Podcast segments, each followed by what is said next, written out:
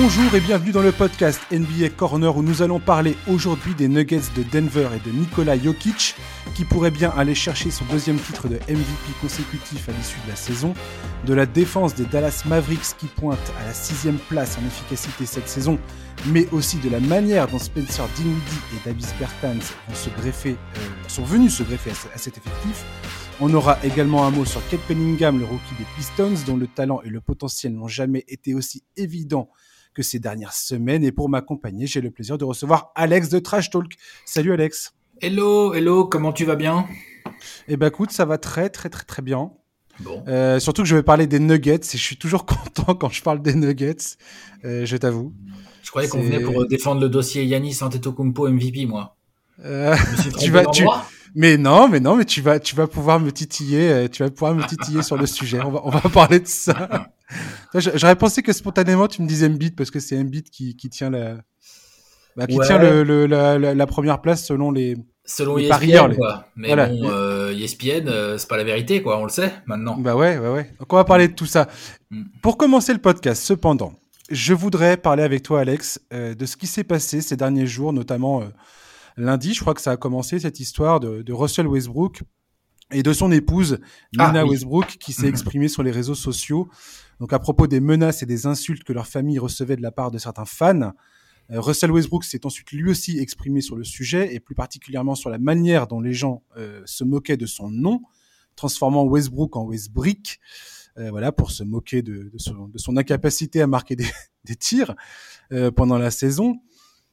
Il a parlé notamment de son fils Noah, qui est très fier de, son nom de famille, qui sait que son père est, une personne publique, connue, euh, qui a du succès. Mm-hmm. Voilà, donc j'ai envie de te dire que humainement, je suis. Enfin, bien évidemment, il est pour, impossible de ne pas avoir de compassion pour lui.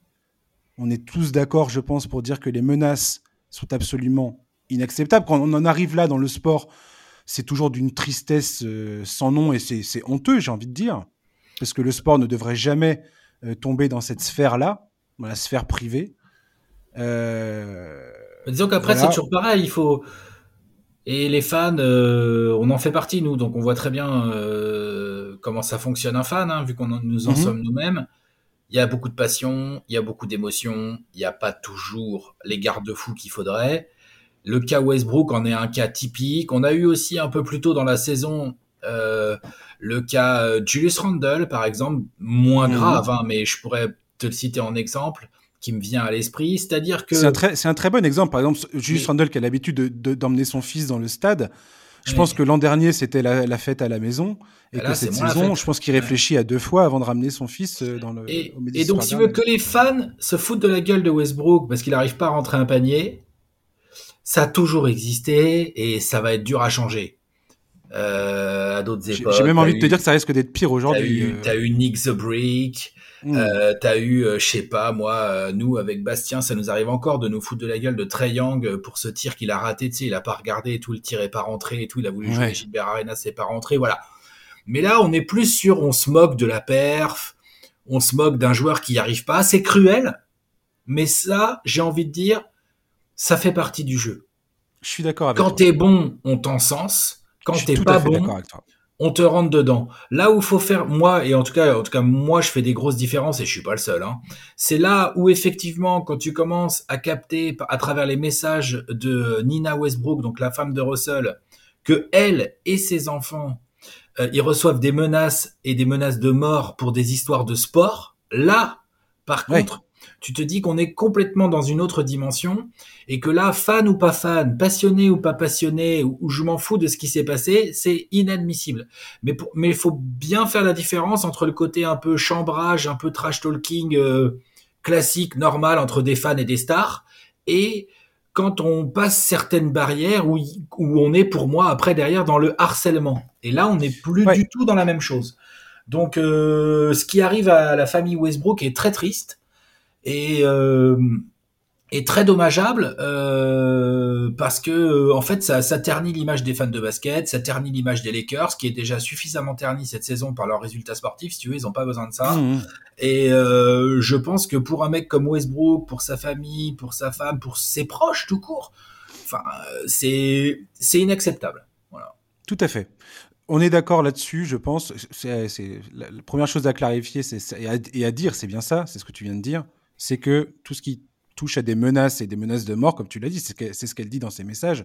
Quand même. C'est euh, absolument euh, inacceptable. Et euh, après, il y a la partie critique où Westbrook, quand lui s'exprime dans la s'exprime à, la presse vis-à-vis de comment il est traité dans le, au stade, c'est ce qu'il dit en gros, c'est que aujourd'hui il n'a il, plus envie aussi d'emmener son fils parce que parce que les fans l'interpellent et se moque de lui pendant les matchs.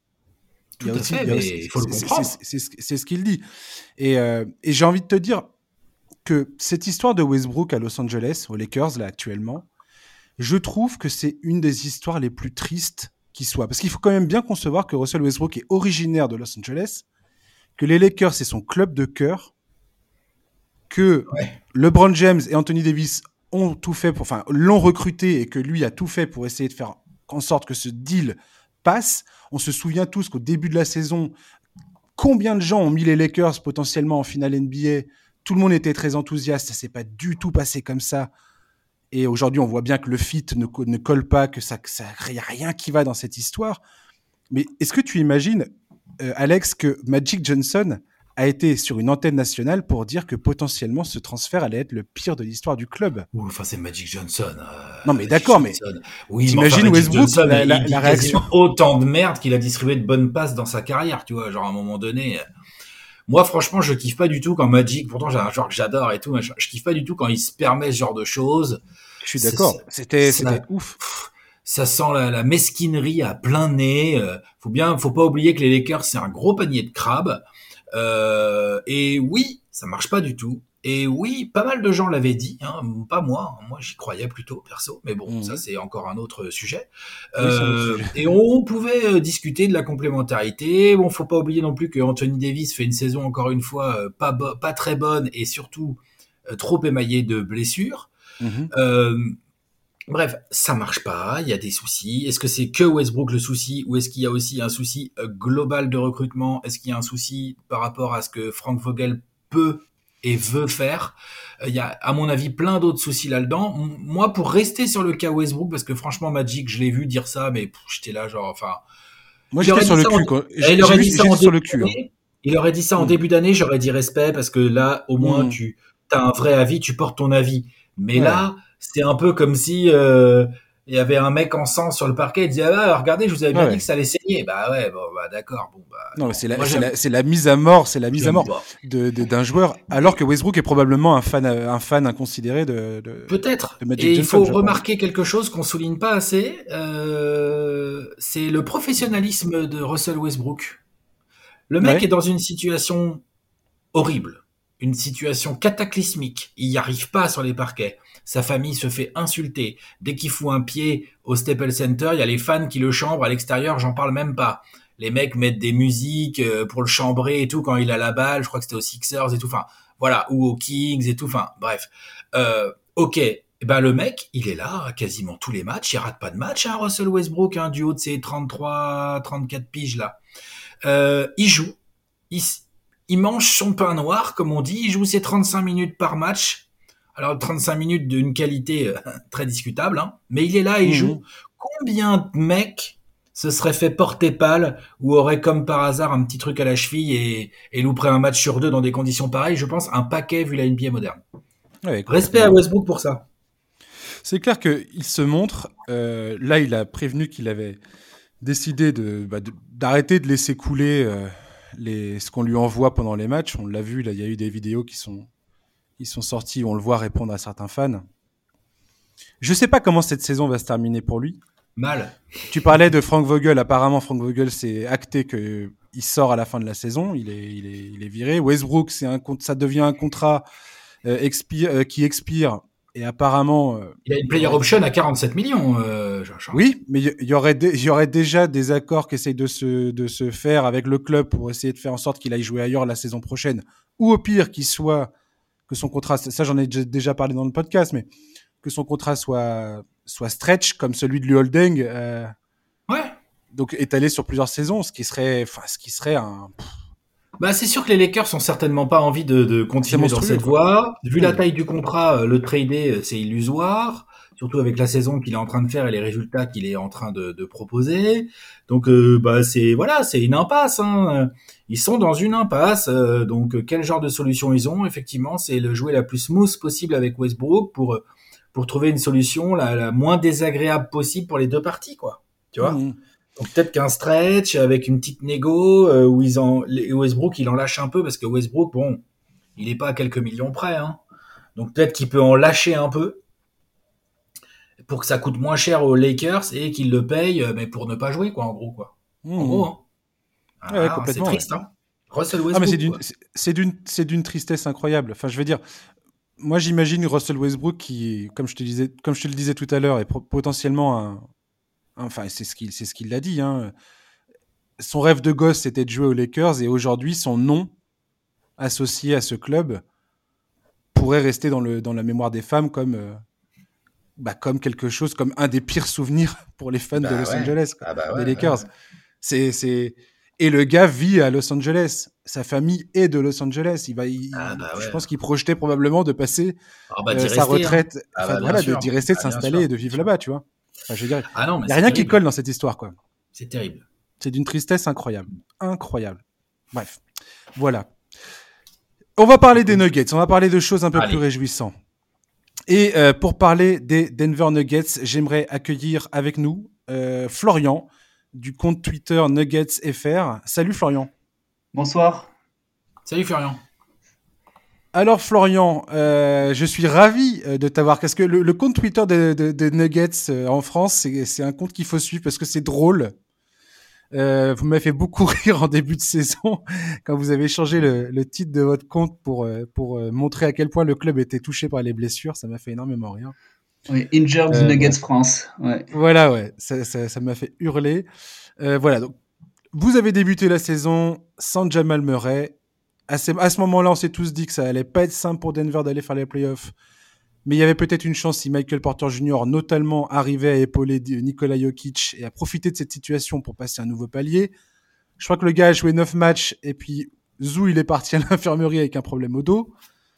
Exactement. Avec une, voilà, aucune visibilité sur son retour. Et, euh, et aujourd'hui, les Nuggets sont malgré tout dans la course au playoff. Derrière, euh, encore une fois, des, des, performances titanesques de Nikola Jokic. C'est encore plus fort que ce qu'il nous a fait la saison passée. Euh, Florian, comment tu vis pour l'instant cette saison de Denver? Ben, Honnêtement, le, le début de saison était quand même assez frustrant parce qu'on voyait Jokic avec un niveau phénoménal. On voyait que les titulaires, euh, bah, ça se passait très bien. Mais dès qu'il sortait du terrain, dès qu'il devait passer au remplaçant, euh, les avances étaient fondées au soleil et, euh, et en fait, il était obligé d'être excellent à chaque passage sur le terrain pour avoir une chance de gagner. Hmm. Et c'est pour ça qu'on avait des plus-minus jamais vus parce que vraiment le banc a été catastrophique. Alors depuis quelques semaines, ça va beaucoup mieux avec l'intégration d'un Brin Forbes et d'un Boogie Cousins dans le second unit notamment, plus euh, le travail qui paye au fil des semaines. Et donc là, du coup, euh, ben, on commence à enchaîner les victoires et c'est déjà plus appréciable. il y a un calendrier qui est beaucoup plus euh, qui est beaucoup plus sympathique aussi. Je crois que les Nuggets, ils ont un des un des calendriers les plus cool jusqu'à la fin de la saison. Oui, c'est le cas. Bon, même si là, en ce moment, ils sont vraiment sur un passage ardu avec quatre matchs en cinq jours. Ouais. Ça se termine ce soir. Et après, ils en raison des reports aussi, ouais. Voilà, notamment, ouais. Hmm. Et après, oui, après, euh, ils ont neuf euh, matchs à la maison, sept à l'extérieur. Euh, voilà, donc reste à voir si sur ces matchs à la maison, il y aura un retour ou deux retours. Que c'est pas déjà trop tard pour réintégrer des joueurs, à voir. Hmm. Alex, quel, avis tu portes toi sur, la, sur cette saison des Nuggets? Est-ce que tu t'attendais à ce que les Nuggets, avec toutes ces blessures, euh, en soient euh, là où ils en sont aujourd'hui? Ouais, plus ou moins. Ah ouais? Plus ou moins. Bon, je sais pas, faudrait regarder ce que j'ai raconté euh, quand j'ai fait les previews en pré-saison, mais Nuggets sixième aujourd'hui, hein, c'est ça, ou cinquième, Florian, tu me dis, si tu me corriges, hein, sixième. Ouais, ça. ça aussi, ça aussi facilement entre la. C'était un classement, c'était dans dans ce range-là que je les que je les ouais que je les voyais, tu vois. Tu vois, par exemple, je voyais pas du tout Memphis deuxième, ou je voyais pas du tout les Lakers en galère au play-in et tout, mais les Nuggets mhm. dans le range autour du top 6 et tout, vu les blessures et tout, parce que on voit une des qualités incroyables de cette équipe depuis plusieurs années maintenant. Alors, il y a évidemment Nikola Jokic, hein, ça, il se voit très très fort. Il y a aussi, même quand il manque Jamal Murray, euh, qui est clairement le deuxième meilleur joueur de l'équipe, et Michael Porter Jr., qui est clairement le troisième meilleur joueur offensif, euh, bah ça joue. Ça joue en attaque et ça joue en défense. Et ça, on l'avait déjà un peu entrevu l'année dernière. On savait que cette équipe, elle, elle, elle était basée sur un très bon collectif, que les mecs comme, je sais pas moi, Monte Morris, Aaron Gordon, il s'est bien intégré, euh, Will Barton, il fait le boulot. Donc, que les Nuggets jouent bien et qu'ils arrivent quand même à être dans un rythme de d'équipe playoffable, ça, ça me surprend pas. Ce qui me surprend vraiment beaucoup, c'est la manière avec laquelle Niko Jokic enchaîne une deuxième saison de calibre MVP sans, sans, sans, comment dire, sans trembler, quoi, sans, sans cligner de l'œil, quoi. C'est complètement mmh. hallucinant. C'est-à-dire qu'il enchaîne un niveau de performance des deux côtés du terrain, parce qu'on parle pas souvent de ça. Oui, oui, complètement. Ah, c'est pas comment dire, c'est pas forcément un expert défensif ou c'est pas forcément le plus athlétique de tous et tous les déplacements latéraux. Parfois, il peut se faire un peu manger. N'empêche qu'il a bien, bien, bien progressé depuis qu'il est arrivé en NBA sur le plan défensif et sur le plan offensif. Bah, c'est une dinguerie absolue. C'est un des joueurs les plus hmm. cool à regarder de la ligue. Hein. Je suis content que tu parles de sa défense parce que c'est quelque chose qui, euh, qui à, la rigueur, avant, on pouvait lui reprocher, dire tiens, ce n'est pas légal d'un Giannis Antetokounmpo ou d'un Joel Embiid parce que défensivement, euh, ça colle pas. Si tu regardes les stats aujourd'hui de Nikola Jokic, et je parle des, des, des, stats analytics euh, notamment, qui, qui, permettent de mieux rendre compte de l'efficacité d'un joueur, on voit que Jokic a fait des progrès incroyables. Draymond Green, euh, l'ailier des Warriors, l'a d'ailleurs pointé du doigt euh, à la télévision il y a quelques semaines de ça en disant euh, ce qui m'impressionne le plus chez Jokic, c'est son sa, progression défensive. Ouais, ouais je sais aujourd'hui, je sais pas ce que Florian en pense là-dessus, en tant que fan des Nuggets, qui a dû suivre ça de manière encore plus assidue que toi et moi, tu vois, Josh. Complètement, complètement. Euh, la, la, progression défensive uniquement hein, de Nico Jokic, parce qu'offensivement, on va y revenir, mais enfin, offensivement, c'est c'est une dinguerie c'est une dinguerie, tu vois. Genre, il y a même pas besoin d'être un grand expert pour le voir, quoi, tu vois. Non, bah c'est sûr. Mais euh, défensivement, euh, il est, il est quand même, je sais pas, Florian, ce que t'en penses, mais il est quand même très. Ah oui, oui, c'est, c'est, c'est vraiment impressionnant la, la progression qu'il a eue et, et tout le monde euh, a toujours pensé plus ou moins que de toute façon, il avait un plafond très bas au niveau de la défense parce qu'il n'avait pas d'explosivité. Mais ce qu'on, ce qu'on dit, ce qu'on répète souvent, c'est que le modèle à suivre pour lui, c'est Marc, Marc Gasol, ouais, qui voilà.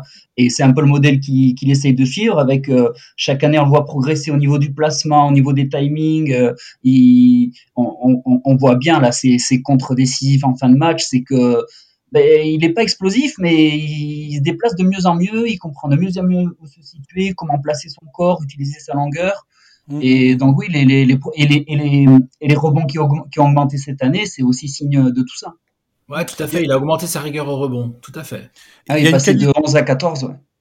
Il y, a, une qualité chez, chez Jokic, je trouve, qu'on discute, enfin, qui, défensivement l'aide beaucoup, et c'est une de ses plus grandes qualités, à la fois en, en, attaque et en défense, c'est sa capacité d'anticipation, en fait. On voit que Jokic, quand il voit une, une action se dérouler devant ses yeux, tu sens qu'il comprend ce que l'adversaire cherche à faire et qu'il anticipe euh, en essayant de taper la balle, soit avec une interception, soit avec un contre, soit avec.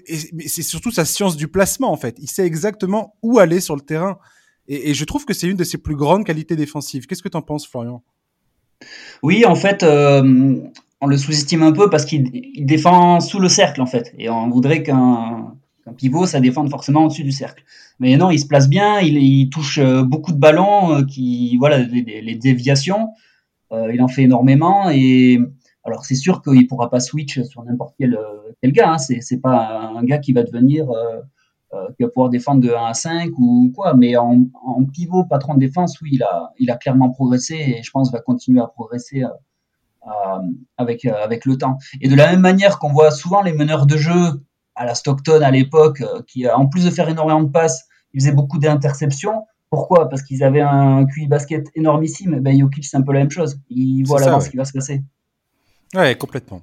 Ouais, d'ailleurs, ça se voit en attaque aussi. Hein, du coup, enfin voilà, on, fait, on, a, on a affaire à un des meilleurs cerveaux du jeu actuellement. Hein, clairement, Nikola Jokic, euh, il est clairement là. Hein. Si tu dois commencer à classer euh, les mecs qui comprennent bien le jeu de basketball euh, en NBA en ce moment, je pense que Nikola Jokic, il va être très très haut. Tu vois, il va être à côté de plein de hmm. bonheur en fait. Bah, moi, ce qui, en fait, moi, un truc qui me, qui continue encore aujourd'hui, depuis le début de la saison, hein, à, me, je sais pas, à m'interloquer totalement, c'est que Jokic domine quasiment la totalité des, des, des, stats euh, avancées, euh, toute stat avancée qu'elle soit. Si tu regardes en termes d'efficacité offensive, défensive, tout ce qui fait des ratios, des comparaisons, des... Jokic est premier sur quasiment toutes ces statistiques tous les sites qui sont sérieux. J'ai vu l'autre fois un, article de John Hollinger de The Athletic qui, parlait de ça, qui parlait de Jokic et qui faisait justement cette comparaison, cette course qui est incroyable entre Giannis Antetokounmpo, Joel Embiid et, et Jokic dans la course au MVP cette saison. Et Jokic, malgré tout, aujourd'hui, continue de, euh, malgré le fait qu'on aimerait bien que ce soit quelqu'un d'autre, quelque part, si tu regardes les médias américains, tu sens qu'ils aimeraient bien que ce soit quelqu'un d'autre. Mais le gars, aujourd'hui, c'est le plus grand euh, player efficiency rating de l'histoire euh, qu'il affiche. S'il continue comme ça, c'est c'est ce gars-là, c'est un serbe de 2 mètres 10, un peu pato qui, qui saute à 2 cm du sol, qui va, qui va avoir le, le meilleur ratio d'efficacité de l'histoire de la NBA. Enfin, c'est quand même dingo, non? Euh, il y a Gianni juste derrière lui. Euh, un ouais, Gianni, était même, il était même repassé devant. Là, il était repassé devant, mais, mais là, là la, série de trois matchs que viennent de nous faire Jokic, il, il, a, il a, repris sa tête là. Non, mais, c'est pas pour dire le niveau de compétition. Il des perfs pareil en fait en même temps quoi. Qu'est-ce que tu dis, Alex? Je dis même pas sûr, puisque il faudrait mettre à jour, mais Yanis fait des perfs tellement dingues en même temps que mm-hmm. euh, si au moment où Jokic envoie des triples doubles à 75 ou 80% au tir, Yanis en fait lui il est en train de mettre 39 points en 27 minutes. Enfin toi c'était dingue les deux là. Enfin c'est c'est n'importe quoi. N'importe quoi. Donc euh, mm. en fait les stats avancées ouais ouais elles sont pour la grande majorité en faveur de Jokic et d'ailleurs c'est un des points euh, qui qui est très impressionnant chez lui c'est qu'il arrive à dominer les stats avancées dans énormément de domaines. Euh, et euh, c'est pour ça qu'il est, euh, pour certains, en tête de la course au MVP, qu'il est absolument incontestable sur un podium MVP cette saison. Et pourtant, il y a plein de clients alors qu'il est, et ça les médias et les, observateurs aiment pas trop, tu vois, c'est le tenant du titre. Alors ça, toujours, c'est limite un désavantage. Moi, j'ai jamais trop compris ça, mais je trouve ça injuste. Mais bon, c'est comme ça, c'est la vie. Hein. Mais donc du coup, je, suis très curieux de voir comment cette course va évoluer là pendant les 3-4 mm. prochaines semaines. Parce que je pense qu'on n'est pas au bout de nos surprises. Je pense qu'il va y avoir vraiment des performances de mutants là. Dans les... C'est le cas. Et, un des autres arguments contre Jokic actuellement, et ça, Florian, tu vas, j'aimerais bien que tu, tu, nous en parles, c'est de dire finalement, euh, les Nuggets sont sixième de la conférence Ouest, donc quelque part, ça, ça disqualifie, on va dire, le, dossier Jokic pour. Ah, euh, disqualifie carrément, il y en a qui disent ça, ouais. Ah bah il y en a qui, en fait, euh, je crois que Russell Westbrook en 2017 est MVP en étant sixième avec le Thunder.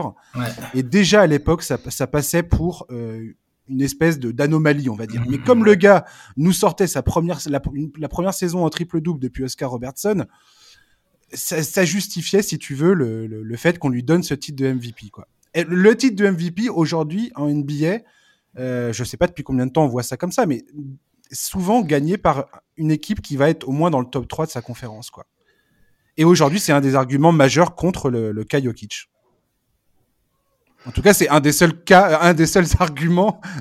Euh, oui, tout à fait. Alors, euh, bon, j'ai l'impression que ça a tendance à évoluer quand même petit à petit parce que le, le débat du MVP prend, tellement d'importance euh, d'année en année que les justement les, les journalistes qui ont, qui ont un vote, ça leur fait beaucoup de contenu, donc ils détaillent vraiment, ils essaient vraiment d'analyser, j'ai l'impression de, de, de, plus en plus.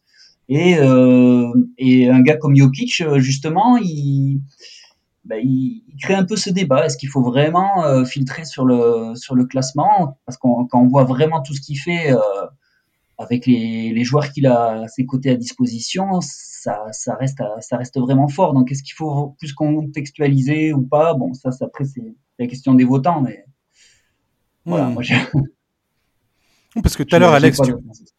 ouais, Alex, tu parlais de, de, de, des joueurs qui l'entourent. Euh, et, ça, c'est marrant parce que j'ai vu une interview de Jeff Green. Là, il y a un papier de Sports Illustrated qui vient de sortir où tu as Jeff Green qui dit euh, malgré tout le respect que j'ai pour les joueurs de notre équipe, euh, Jokic et le, enfin, notre équipe commence et, se termine avec Jokic en permanence sur toutes les possessions.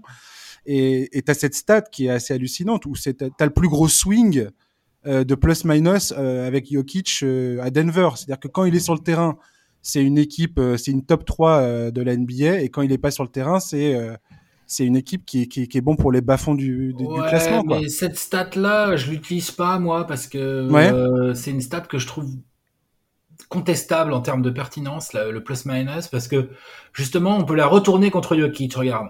Ouais, vas-y. Si on part du principe que Jokic il a les moins bons partenaires, bah, c'est juste logique que le plus gros plus-minus, ce soit pour Jokic, vu qu'il fait une énorme, il a une énorme différence de niveau avec ses partenaires.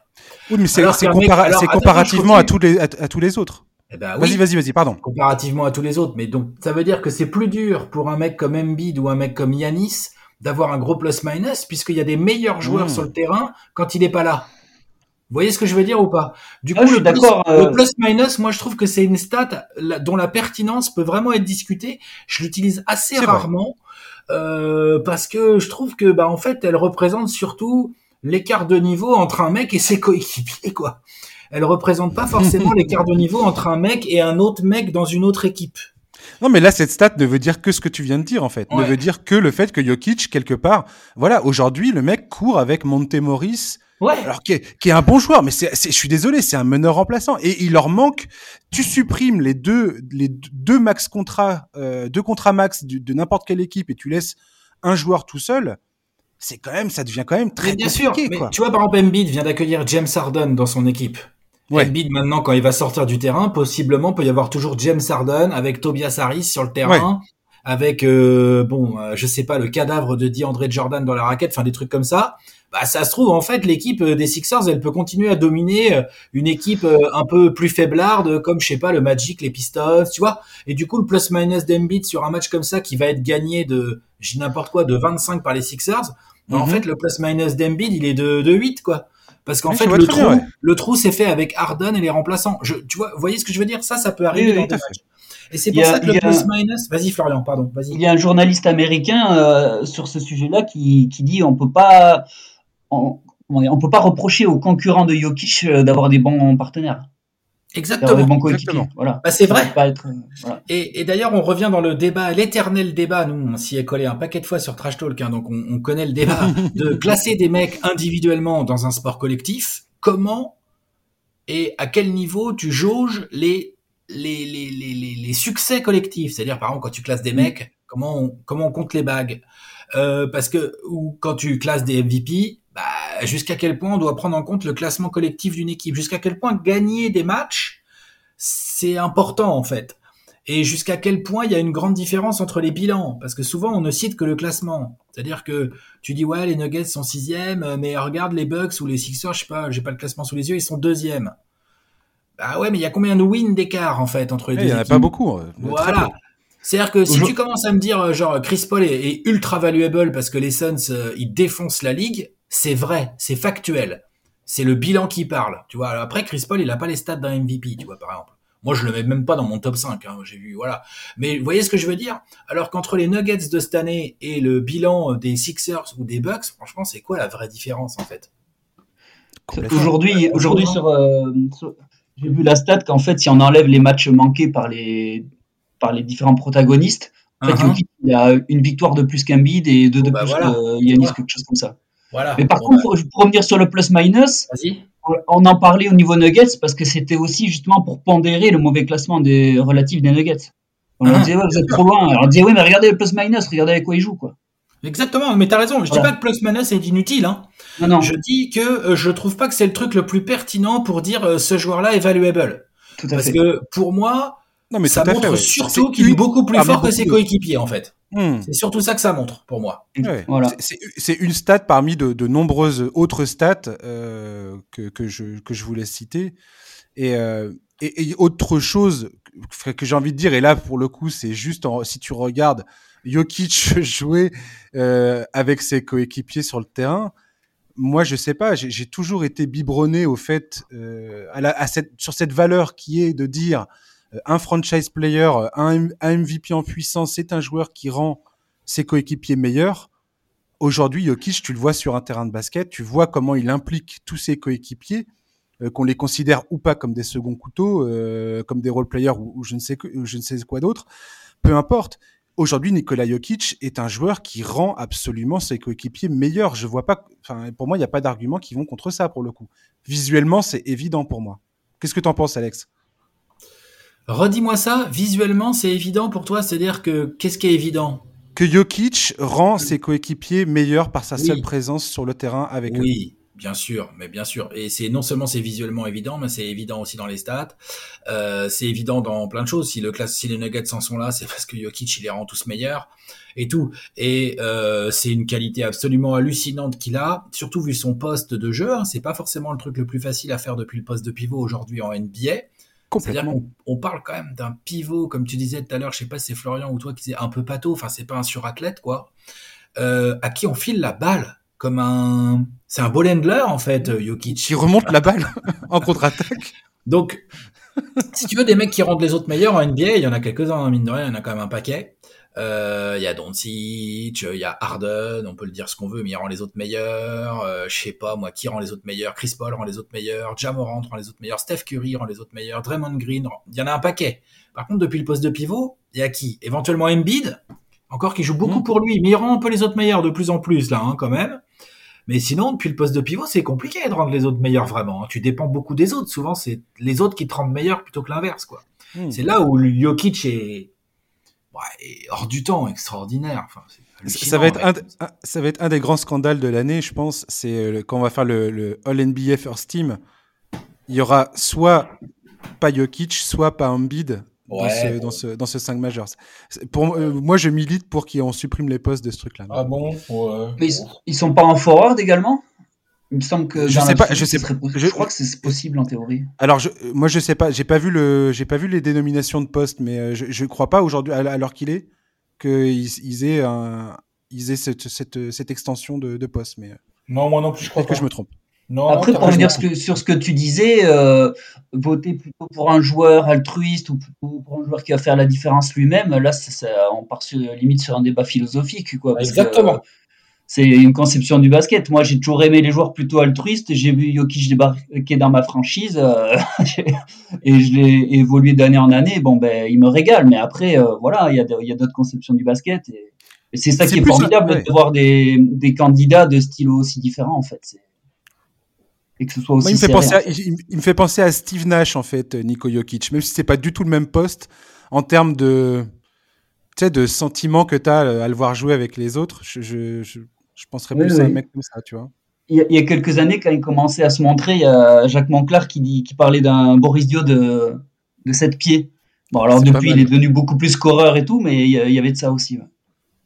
Florian, pour terminer sur les Nuggets, euh, on en est où sur les, sur les dossiers Jamal Murray et Michael Porter Jr. Est-ce que tu as bon espoir de les voir arriver avant le début des playoffs? Parce que ça paraît quand même assez important. Est-ce que Alors, si ça, si ça se fait, je serai dans la salle, a priori. Je serai sur place. ah oui, ça va être une barre. ouais, ouais, on, est quelques sporteurs français à y aller la, semaine prochaine. Trop bien. Euh, mais donc voilà, ils ont une série de matchs entre euh, le 20 et le 26 semble bien s'y prêter. Euh, mais si ça se fait pas là, après ça sera trop tard. Quoi. Même là, bon, il y a, y a 200 de cloches honnêtement même, en même temps. Euh, en, ce moment, personne ne sait vraiment. Mais tu peux euh, les, les, les, les, les, comment dire tous les articles qui parlent de ça, non? Ouais. Oui, puis bon, les ils sont très secrets là-dessus. le, secret est bien gardé, donc hmm. sur les les bribes d'indices qui sortent, il y en a qui voient quelque chose de positif, d'autres de négatif. Donc honnêtement, il y a eu juste après que qu'ils aient ils avaient plus ou moins annoncé, euh, que on avait appris que Michael Porter Jr. devait aller jouer, euh, s'entraîner en G-League, puis deux jours après ils ont annulé. Mais euh, les insiders ont dit non, mais c'est ça veut pas dire que euh, il a eu une rechute du tout ou qu'il y a un délai. C'est pas forcément une mauvaise nouvelle. Donc c'est bon, voilà. C'est euh, pour l'instant on sait pas trop, mais on va vite être fixé. Bah écoute, on verra bien. Moi, je, je, croise les doigts pour qu'ils reviennent parce que de cette équipe de Denver avec ces deux gars-là dans, dans, dans l'effectif, ça peut être une des grosses surprises des playoffs. On verra ça. Merci Florian de nous avoir accompagnés. Juste une dernière précision, c'est Nuggets FRA, pas FR. C'est Nuggets FRA. Le, le, Nuggets FRA, ok. Moi je disais FR pour dire, c'était pour dire français, mais, il y a un Nuggets euh, FR, tu veux dire Oui, voilà, c'est Nuggets. D'accord. Ça marche. Merci beaucoup, Florian. À bientôt. Merci à vous, Florian. Merci. Continue le bon taf sur Twitter, c'est cool. Merci. Vous aussi, hein. Ouais. Ciao. Ciao. Bravo, Alex. Pourquoi? Non, bah, dis, non, bravo à toi, oui, non, mais bravo ah pour, le, pour le travail abattu, je veux dire. Bien sûr. Ah j'abondais dans le sens de, de, Florian, tu vois. Ouais, tout à fait, tout à fait. Laisse-moi tranquille, on va parler de Dallas maintenant, si tu veux bien, Alex. On va parler de Dallas, c'est pas ton équipe préférée, ça? Euh, Alors, tu sais quoi, je vais faire, euh, je vais, je vais, Ouais, je fais mon mea culpa, non, mais euh, je, vais bien reconnaître, je veux bien reconnaître une chose, c'est que le recrutement de Jason Kidd sur le banc de Dallas au début de la saison, hmm. j'y croyais pas une seconde. Et si tu m'avais dit que l'arrivée de Jason Kidd allait coïncider avec Dallas qui aujourd'hui affiche une des défenses les plus rugueuses de la ligue, alors qu'avant ils employaient un mec qui s'appelle Rick Carlisle qui a gagné un titre. Alors certes, il a gagné ça il y a plus de 10 ans, en 2011, euh, avec Dallas. On sait tous que l'entente avec Rick Carlisle et Luka Doncic n'était pas bonne. Mais franchement, le boulot abattu par Jason Kidd et ses, hein. et, ses gars, mais je suis sur les fesses. Vraiment, littéralement. Je, je ne m'attendais pas du tout à ça. Voilà. Non, moi non plus. Euh, je veux dire, en termes de physionomie et de manière, moi non plus c'est vrai qu'il faut reconnaître que Jason Kidd, il a eu, il a été assez créatif, il a tenté des choses, il est arrivé en disant d'emblée que son objectif c'était d'être le moins possible dépendant de la présence de Luka Doncic sur le parquet. Bon, c'est pas vraiment possible, faut avoir Luka Doncic sur le parquet quand elle est mage, mais ce qu'il voulait dire c'est qu'il faut que l'équipe continue à jouer bien, même quand le, le Slovène se repose. Il y arrive plutôt pas mal. D'abord avec euh, beaucoup de Jalen Brunson, du Dorian Finney-Smith bien utilisé. Et maintenant, en plus, il a, il a Dinwiddie en plus à rajouter. Donc, il a deux mecs ball handler, meneurs, enfin, arrière, arrière meneurs qui peuvent tenir la balle, créer pour eux ou pour les copains quand Doncic n'est pas là, ce qui est quand même cool. Grave. Et c'est dont ils avaient grave besoin, en fait. C'était un des plus gros besoins de cette équipe des Mavericks, c'était d'avoir un mec qui sache tenir la balle euh, pour, suppléer un peu Lucas. Et puis Doncic, c'est un sujet, euh, n'importe quoi. Jason Kidd, c'est un sujet qu'il connaît bien, si tu veux, la main, la création, la gestion du ballon. Non, tu crois? Autre sujet qu'il connaît bien, euh, Jason Kidd, et sur lequel on sous-estime pas mal, c'est, on voit bien là, c'est un vrai leader, Jason Kidd. On voit bien son groupe là, franchement, mm. il adhère au principe de jeu de Jason Kidd quand il gueule, ça baisse les yeux, ça se tait et ça revient sur le terrain, genre euh, motivé. Quand il dessine des trucs sur les tablettes, tu sais, on voit plein de temps morts où il y a des coachs, le coach dessine un truc, tu vois bien que les joueurs en ont rien à battre, tu vois. Pas les Mavs. Les Mavs, ils sont concentrés, ça regarde ce que fait euh, Jason Kidd et tout. Tu sens que l'aura. Il y a un groupe. Mm. Oui. Et tu sens que l'aura de Jason Kidd, tu sens qu'il y a un truc qui se passe entre aussi le coach, les joueurs et tout. C'est assez cool, Dallas. Hein. Franchement, tu parlais de la défense tout à l'heure. Là, moi, j'ai fait un article hier sur les Celtics. Mhm. Où je vantais les mérites des Celtics qui sont absolument incroyables depuis début 2022. C'est taré, c'est complètement taré. Et du coup, euh, j'étais allé chercher des stats un peu à droite à gauche pour voir, euh, pour confirmer les trucs que j'avais lus. Donc les Celtics ont le meilleur defensive rating depuis le 1er janvier 2022. Le mhm. deuxième, c'est les Mavs. Hein. Mais c'est fou ça. Le deuxième, c'est les Mavs. Et ça commence à faire le 1er janvier, ça fait une bonne trentaine de matchs. Hein. C'est pas un petit échantillon. Enfin, c'est sérieux quoi. Et avec, avec un effectif qui euh, jusqu'alors était bâti, et c'est Jason Kidd lui-même qui le disait en décembre, euh, cette, cette, équipe, c'est une équipe offensive. Offensivement, on sait qu'on a, on a les pions euh, nécessaires. Mmh. Mais il faut, il faut aujourd'hui qu'on qu'on grimpe un peu l'échelle sur, le, sur la défense. Et mon Dieu, mais quelle réussite, quoi. Et, et justement, une, autre précision, Alex, que dont je voulais, euh, tu en as sûrement déjà parlé à plusieurs reprises sur, sur, sur ta chaîne YouTube, enfin sur Trash Talk, mais mmh. Porzingis, le départ, le transfert de Porzingis. Est-ce que tu as vu ça d'un bon oeil? Est-ce que tu t'es dit oh là là, ça va être dur, euh, ça va être dur pour Dallas, ou est-ce que tu étais plutôt euh, content? Moi personnellement, je milite depuis plusieurs saisons maintenant en disant il faut que Dallas se sépare de, enfin depuis au moins deux ans. Je me dis il faut que de Porzingis, il faut, qu'il se sépare de Porzingis parce que ça ne colle pas avec Doncic ça ne colle pas sur le jeu que, pratique Dallas, ça, ça, ça, matche pas. Et le gars est beaucoup trop blessé pour pouvoir compter sur lui à l'avenir. Et tu peux pas gâcher, euh, tu peux pas gâcher Doncic. Tu, tu peux pas te permettre de faire ça. Quand tu as une, pépite comme lui, tu peux pas faire ça. Bah, et moi, j'étais très content de le voir partir. Le côté injury prone, de Porzingis a clairement joué contre lui, la taille de son contrat aussi. Après, moi, je t'avoue que quand le trade est tombé, là, quand on a vu Ouah, Dinwiddie à Dallas, Dinwiddie à Dallas, il y avait eu des rumeurs avant. Jamais contre Porzingis, hein. Mais avant, il y avait hmm. eu des rumeurs Dinwiddie à Dallas. On savait que ça marchait pas chez les Wizards et tout. Nous, on en avait parlé euh, pré-deadline avec Simon, Bastien avant de faire le live. Et après, en live, tout le monde a pu voir nos têtes. On n'avait pas du tout venu, venu voir le trade contre Porzingis. Tout de suite, le premier truc qui vient en tête, c'est que tu te dis vraiment, pour que pour qu'ils envoient Porzingis, qui est jeune encore, qui a été All-Star, qui a un gros contrat et qui a, normalement, même s'il est injury prone, il a du potentiel, pour qu'ils l'envoient contre Dinwiddie et Davis Bertans, tu vois, genre Davis Bertans, je veux dire, c'est un contrat pourri, quoi. Euh, tu te dis vraiment, ils en voulaient plus. C'est le premier truc qui m'est venu à l'esprit, avant même de juger vraiment le truc. Je me mhm. suis dit, putain, mais ils en voulaient vraiment plus, en fait. Tu vois, c'est vraiment le truc, tu sens, il y a un côté genre euh, tu sens genre ils voulaient Dinwiddie les Wizards ont dit ouais en Porzingis les mecs ont fait bah d'accord allez-y prenez Porzingis. Tu vois ce que je veux dire? Genre ils en voulaient ouais bien sûr. C'est ça qui moi, je... moi je trouve le plus fou c'est ça. C'est que Dallas qui est quand même allé chercher Porzingis finalement au bout d'assez peu de temps ils en veulent plus Ouais, il y a eu un changement. Il y a eu, il y a eu un changement de front office en même temps. C'est plus les, c'est plus, plus les mêmes personnes qui, qui décident. Et je pense que c'était une façon un peu de nettoyer le truc. Et, et quelque part, je me demande s'il n'y a pas une promesse. Euh, tout du moins, je pense que ça serait pertinent de faire ça. Une promesse, une promesse faite à Luka Doncic en disant, c'est toi, c'est toi, c'est toi notre, c'est toi notre gars, tu vois.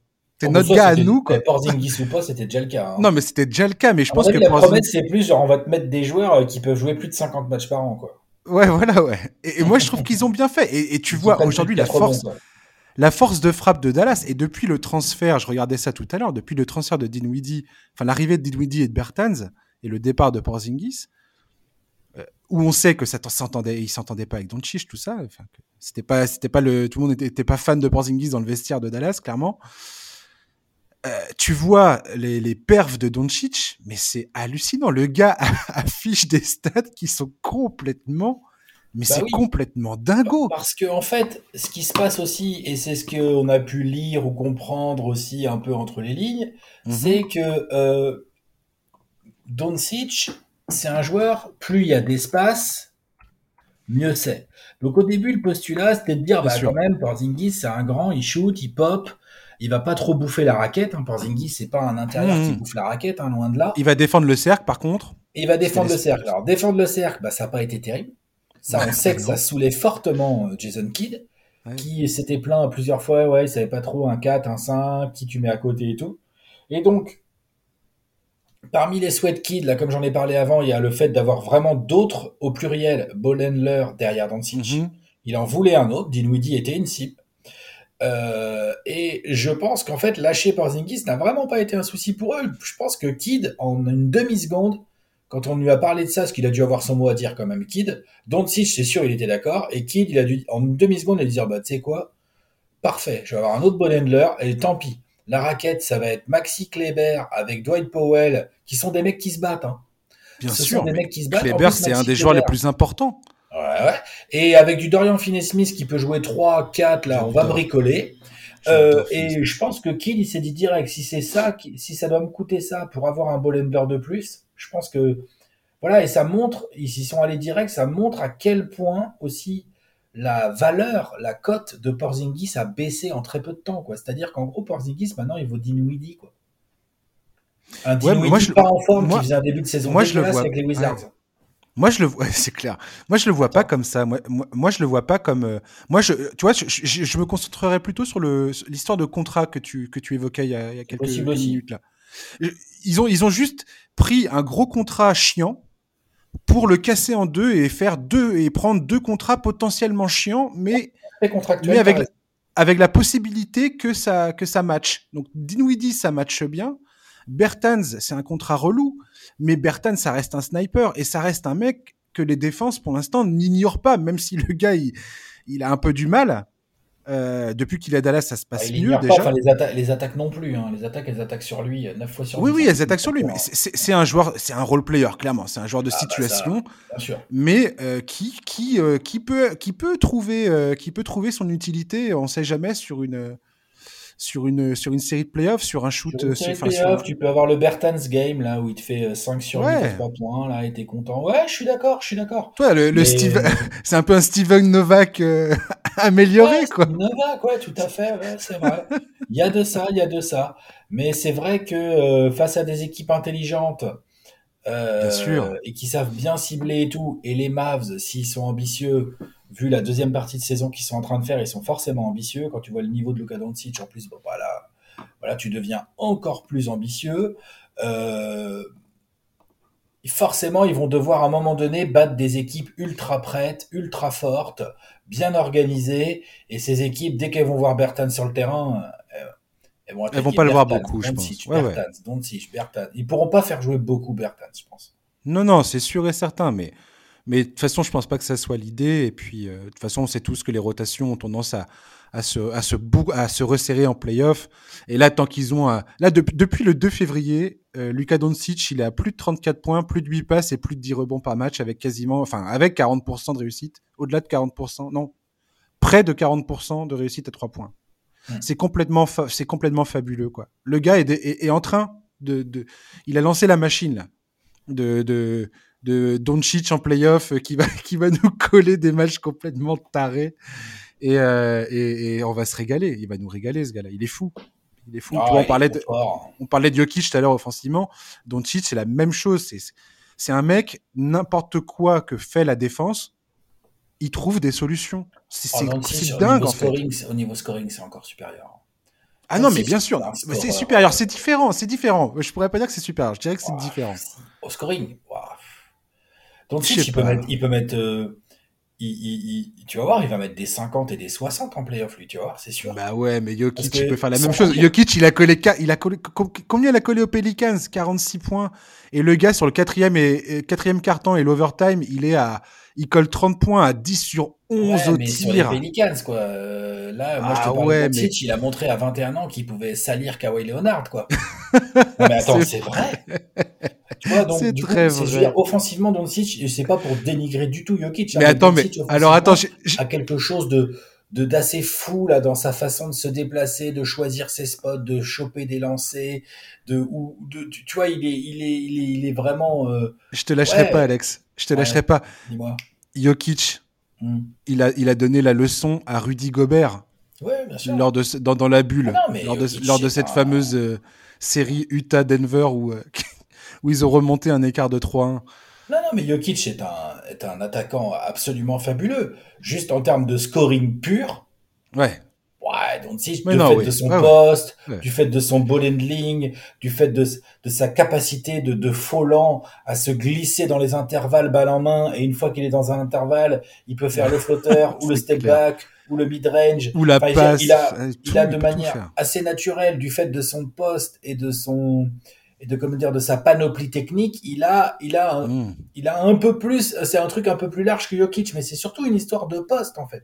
C'est juste quoi genre euh, euh, il est plus au cœur du jeu Jokic encore plus euh, pardon Doncic encore plus que Jokic parce que de, Jokic s'il y avait Jamal Murray s'il y avait Jamal Murray et on souhaite fort pour les Nuggets qu'il y ait Jamal Murray qui revienne instantanément Jokic se mettrait à scorer un poil moins et ce serait très bien ce serait juste logique, en fait, tu vois. Parce qu'en fait. il distribuerait, il ferait du end-off, il rentrerait encore, il serait encore, limite, il serait presque encore plus fort. Mais il aurait un peu moins besoin de scorer. Alors que Jokic a ce truc, euh, Doncic, Doncic, super. A, ce truc à lui qui fait que, quels que soient les coéquipiers, les adversaires et tout, il, a ce truc du scoreur, quoi. il En termes d'usage, je crois qu'il est premier de la ligue, euh, ou il est dans, les, dans le top 3 de, de la ligue en termes d'usage. C'est sûr qu'en termes d'usage, c'est ça. Euh, il fait limite, limite, il fait moins de passes d'ess que Jokic, hein, je pense, dans cette année. Hein. Cette année, il passe un peu moins. Euh. Sur la saison, sur la saison, ah, je crois, ouais. Mais en même temps, il a mal commencé l'année, Lucas. Il a, il a commencé l'année, le gars, il est, il est allé pépère, quoi. Pépouze, pépouze Lucas, c'était en début de saison, quoi. Non, mais avec avec l'expérience et l'âge aussi, il apprendra certainement à, à, gérer son hygiène de vie pour être en forme toute la saison. Mais ça, c'est encore autre chose, tu vois. C'est dans le mental, dans la discipline. Ça, c'est des choses qu'il va peut-être acquérir avec le temps ou pas, on verra. Hein. Mais en tout cas, Jokic lui. On s'est souvent moqué de Jokic en disant, ouais, et tout, il est pas en forme en pré-saison. Là, c'est fini ce temps-là. Hein. Ouais. Jokic, il arrive, il est tout fit, il déboîte tout le monde dès le premier jour en fait. Bah, c'est ce qui améliore aussi sa défense, c'est que Jokic il est capable ah bah de bouger beaucoup plus rapidement aujourd'hui. Alors latéralement, c'est encore, euh, c'est pas tout à fait ça. Hein. Il y a des joueurs qui lui posent problème, euh, Jokic, clairement des, euh, des, joueurs un peu trop rapides, tout ça, ou des, ah, bah, c'est normal. Chris Paul, toi, toi, toi qui es fan des Suns, un mec comme Chris Paul et DeAndre Ayton, par exemple, il déteste des profils comme DeAndre Ayton un pivot qui est rapide, long et qui bouge euh, et qui bouge très très bien. Un pivot qui peut le tenir athlétiquement, vraiment le faire chier et qui en plus va être sérieux en défense sur lui et qui de l'autre côté l'oblige à courir, c'est vrai que c'est chiant pour, pour, Jokic. Bah, c'est la technique pour jouer Jokic. Hein. Mais complètement. C'est là où bah, l'année dernière, bon après c'est un c'est un, c'est un gros gros sweep, mais euh, complètement immérité de la part des pour les Nuggets. Hein. Je vais pas je vais pas raconter de salade là-dessus, mais un truc très intéressant de cette série, c'est effectivement le fait que bah, Ayton, c'est pas cool pour Jokic, quoi. Il aime pas. Il est plus ah, fort Jokic, évidemment, mais il aime pas. Juste, juste pour terminer sur Lucas, je voulais, je voulais juste. Parce que quand j'ai préparé cette émission, j'ai regardé euh, plusieurs matchs, parce que je regarde pas tous les matchs des, des Mavericks, évidemment. Euh, c'est pas facile quand. Voilà. Et il euh, et, y a le match face aux Lakers et, le, et, aux Warriors aussi. Ça m'a fait marrer parce que Lucas Doncic, c'est un mec qui notamment face aux Lakers, ça me fait rire. Il appelait les écrans pour qu'en fin de match, hein, regardez juste la fin du quatrième quart-temps, pour qu'en fin de match, il se coltine LeBron James en défense. Et ça, je me suis dit, mais c'est quoi ce... Il est, c'est un malade mental. Il va pas bien dans sa tête, Lucas Doncic. Et à la fin, le journaliste, lui pose la question, il lui dit, mais, mais pourquoi tu fais ça? Tu, tu, alors, il, face aux Warriors, il essaie, il essaie qu'on, lui ramène Stephen Curry. Mais LeBron James, tu te dis, ah, faut être, faut être pas bien dans sa tête, quoi. Et, euh, Lucas, il dit, ouais, mais euh, c'est bien que ils sont plus tout jeunes, c'est bien qu'ils travaillent des deux côtés du terrain, comme ça, ils, ils sont un peu plus fatigués, quoi. Et, je dis, je me suis dit, mais il est juste génial ce joueur. Moi, je kiffe ce, jeu, je, kiffe ce genre de gars. C'est trop bien. Bon, le problème, c'est que LeBron James, en fait, il est jamais fatigué, mais ça, c'est une autre histoire. Ouais, mais c'est ouais, mais en même temps, le, Lucas, il arrive les, les, deux trois fois, les deux trois fois en fin de match, il parvient à trouver le à trouver le, le truc quoi, à trouver l'ouverture. bien sûr, ah, bien sûr. C'est drôle. Lucas, il trouve des ouvertures. C'est dingue. Allez, on termine rapidement sur Kate Cunningham.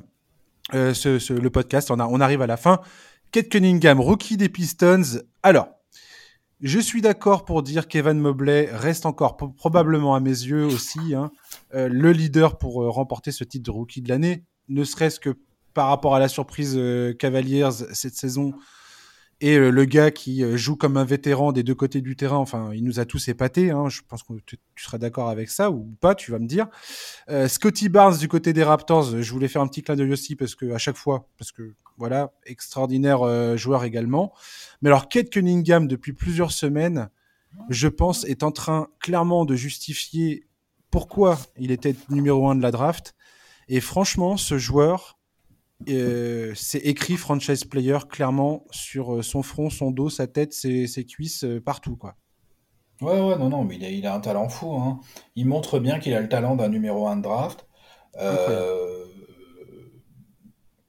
cette saison de rookie est pas évidente pour lui. Déjà, les Pistons, bon, ça joue mal. Il y a des choses. Il a mal commencé l'année. Ouais. Il y a des choses intéressantes, mais il y a beaucoup de jeunes à, à développer. Je suis pas un gros fan de comment Casey euh, s'y prend le coach là, mais bon, ça, ça, se discute. C'est vrai que Kate Cunningham là, depuis 10-15 euh, matchs, il envoie des trucs beaucoup plus sales. Il envoie la vingtaine de points. Il, il prend des rebonds, il prend beaucoup de rebonds. C'est un, un garde assez grand. Euh, mhm. Il est à la création, même s'il est plus scoreur pour lui que créateur pour les autres. Il crée quand même bien pour les autres. Le bémol, c'est ce pourcentage. Hein. Il y a beaucoup de shoots pas terribles et du coup, les pourcentages sont pas dingues. Il traîne un pourcentage qui est dégueulasse, qui était dégueulasse au début de la saison, parce qu'il a été freiné par une blessure à la, cheville. Donc il a mm. mal débuté l'année. Enfin, il n'était pas en rythme pour débuter l'année. Il, a traîné ça. Enfin, il a galéré pendant longtemps. Et c'est vrai que les, les, stats sont pas folles en adresse, mais euh, ça va mieux. là, même depuis qu'il est revenu de sa petite blessure, ouais, à peine. Hein. Mm-hmm. En pourcentage, moi, j'ai, parce que l'autre jour, j'ai parlé de ça l'autre jour aussi, donc j'ai regardé les pourcentages. Depuis qu'il est revenu de sa petite blessure, là, ça fait 10-12 matchs. Euh, il est à presque 20 points par match, il y a 5 passes d'aise, il y a 7 rebonds, enfin, c'est lourd, quoi, tu vois.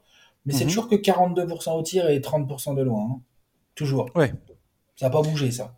Un peu, ça bouge un peu. Avant, il était à 40% au tir, maintenant il est à 42% au tir. Enfin, tu vois. Mais euh, en gros, c'est ses moyennes de saison, quoi. Par contre, si ça score un peu plus, prend un peu plus de tirs, il obtient un peu plus de lancers aussi.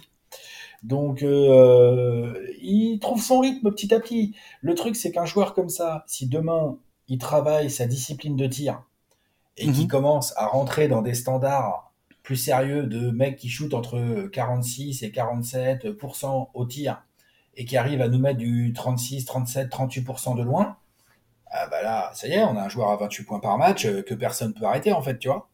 Complètement. Un plus, un plus en NBA, quoi. ouais, je, je suis pas étonné du fait que tu me dises que ces stats finalement sont alignées euh, par rapport à ces, pourcentages de saison. Euh, par contre, moi, j'avais, euh, je trouvais que c'était beaucoup moins. Alors peut-être que je, parce que je m'y suis intéressé un peu plus, parce qu'il m'a un peu plus tapé dans l'œil depuis depuis depuis, depuis le mois de janvier. Mais j'ai l'impression qu'il y a plus de matchs où tu vois ce potentiel de Kate Cunningham tu vois justement des matchs où, il où, ses, pourcentages de réussite au tir sont pas atroces. Et quand tu as cette, euh, cette combinaison euh, de, d'adresse au tir avec sa création, avec sa combativité au rebond, avec sa capacité de, défendre aussi, c'est, un défenseur tout à fait honorable.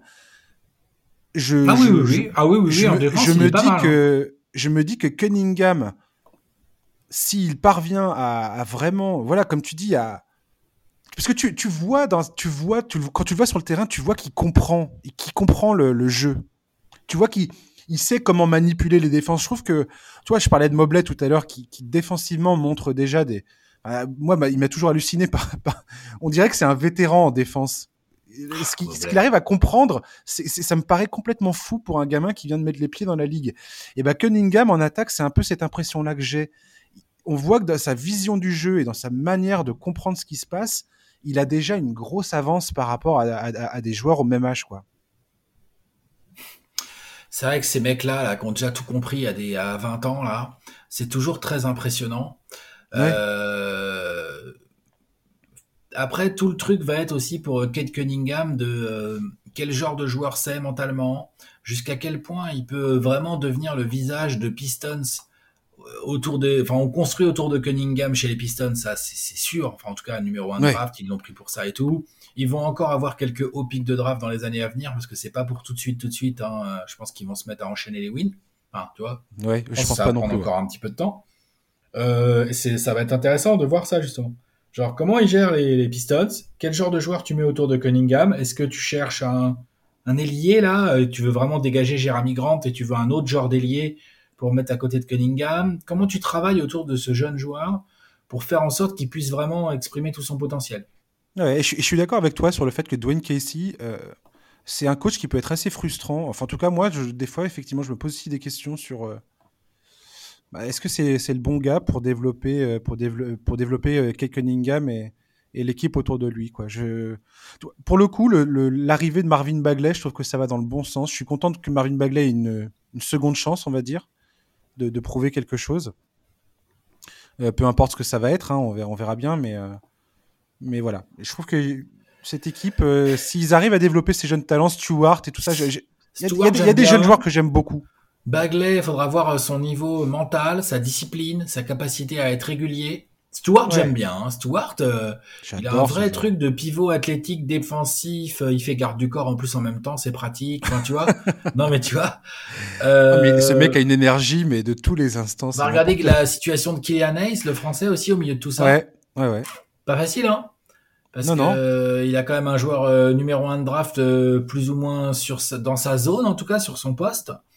Donc il va falloir qu'il trouve son rôle, euh, qu'il arrive à s'installer. Enfin, c'est pas si simple ce qui attend le français là sur les prochaines, euh, prochains mois, prochaines années.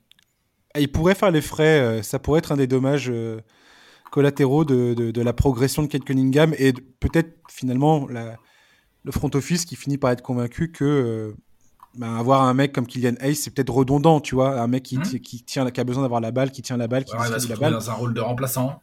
Voilà, ou pas, parce que Kylian Hayes, je trouve que cette saison, pour le coup, il a montré des vrais progrès défensifs. Défensifs, oui. Et, ça, c'est quand même très important, je trouve. Et quand tu vois euh, ces équipes qui cherchent, on parlait de Dallas tout de suite, et de l'arrivée de Dinwiddie, euh, de, l'importance d'avoir un, un, nouveau, un nouveau ball handler dans, dans l'effectif. si Kylian Hayes arrive à, à, faire moins d'erreurs quand il a la balle dans les mains, quand il a des responsabilités à la création, euh, je vois pas pourquoi ça passerait pas quelque part. Mais c'est vrai, c'est vrai. Il va falloir, va falloir vraiment euh, s'imposer, quoi, clairement chercher à, chercher à s'imposer dans cet effectif et ça va pas être facile parce que les opportunités vont pas être nombreuses. Quoi. Ouais, ça va être très compliqué. Et tu as raison, les opportunités vont pas être si nombreuses. Il va falloir les saisir au sein d'un collectif qui, pour l'instant, est quand même pas très performant. Donc on sait bien quand même que c'est quand même souvent plus facile de s'exprimer un peu dans un truc qui gagne, avec un ballon qui circule bien et tout. Tu vois, donc non, il y a, y, a, y a, du boulot à Détroit. Hein. Détroit, c'est un des plus gros chantiers de la ligue actuellement. Hein. Tout à fait, ouais je vois pas trop même quel est le plus gros chantier que des trois limite parce que je sais pas tu me poses une colle le Magic c'est plus avancé limite le Magic c'est plus avancé les Rockets je trouve aussi les, ouais, les Rockets, je suis pas sûr. Bien que Jalen Green, là. Faut voir les Rockets, je suis d'accord, ça discute. Jalen Green, il est en train de nous faire une. Lui aussi, il monte en régime. Hein. Oh la vache. Vache, ouais, je suis d'accord. Dieu, Dieu, sait que lui, pareil. Alors lui, j'y croyais pas trop. Je me suis dit, lui, il va se casser les dents sur l'intégralité de la saison, comme il est parti. Et là, mais ouf. Ouais, ouais, ouais, il envoie, il envoie. L'étincelle, quoi. Mm, mm, mm, Merci beaucoup, Alex, de nous avoir accompagnés. Bah, pas de quoi. Et puis, euh, bah, sur Trash Talk, on te, on te retrouve toujours là-bas. T'écris, tu les. Toujours, j'écris. Avec Bastien. Quand j'ai le temps, je fais euh, des billets. Hein, euh, comme ça, je donne mon avis sur des trucs. je suis pas toujours dans l'info. Parfois, j'arrive en décalé. Et puis, oui, bien sûr, sinon, je rôde sur Twitter. je suis dans les poufs dans les poufs à l'apéro et puis sur tout un tas d'autres projets de trash talk évidemment, hein, comme, comme tu t'en doutes. Bah ouais.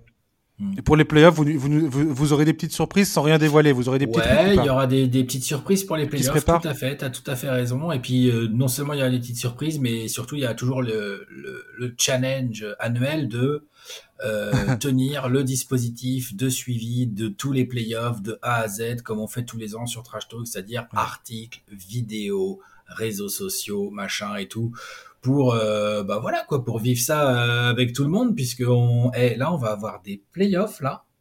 Il y a trop de séries potentielles qui, qui m'excitent moi, trop. Hmm. En tout cas, les gars, bravo parce que la trade deadline, vous nous avez régalé et franchement, le boulot abattu est, enfin, c'est incroyable, incroyable. Vu la masse d'informations qu'il y a à traiter, la réactivité de, des équipes, je sais pas, vous, pouvez être fier, franchement. Bah, c'est ça, c'est un des plus gros challenges euh, qu'on essaye de mettre en place euh, sur cette année 2022, c'est de maintenir, en fait, tout en continuant d'améliorer, mais de maintenir tous les dispositifs qu'on a partout, c'est-à-dire réussir à synchroniser vraiment maintenant les réseaux sociaux avec le site, avec euh, la vidéo, pour vraiment que les, les les, fans de basket, les passionnés, ils puissent euh, un peu, euh, comment dire, piocher dans ce que Trash Talk propose en fonction de ce que tu as envie, quoi. Tu vois ah ouais, non, mais vous, Ça, vous, bien. ouais, vous avez un niveau d'exigence qui, est euh, qui, force le respect, voilà. Bah écoute, merci. Incroyable. Et eh ben à la prochaine, Alex. À bientôt. À bientôt, chers auditeurs. Merci de nous avoir écoutés. On se retrouve la semaine prochaine pour un nouveau numéro de NBA Corner. D'ici là, passez un bon week-end et on se retrouve la semaine prochaine. À ciao, bye bye. Ciao.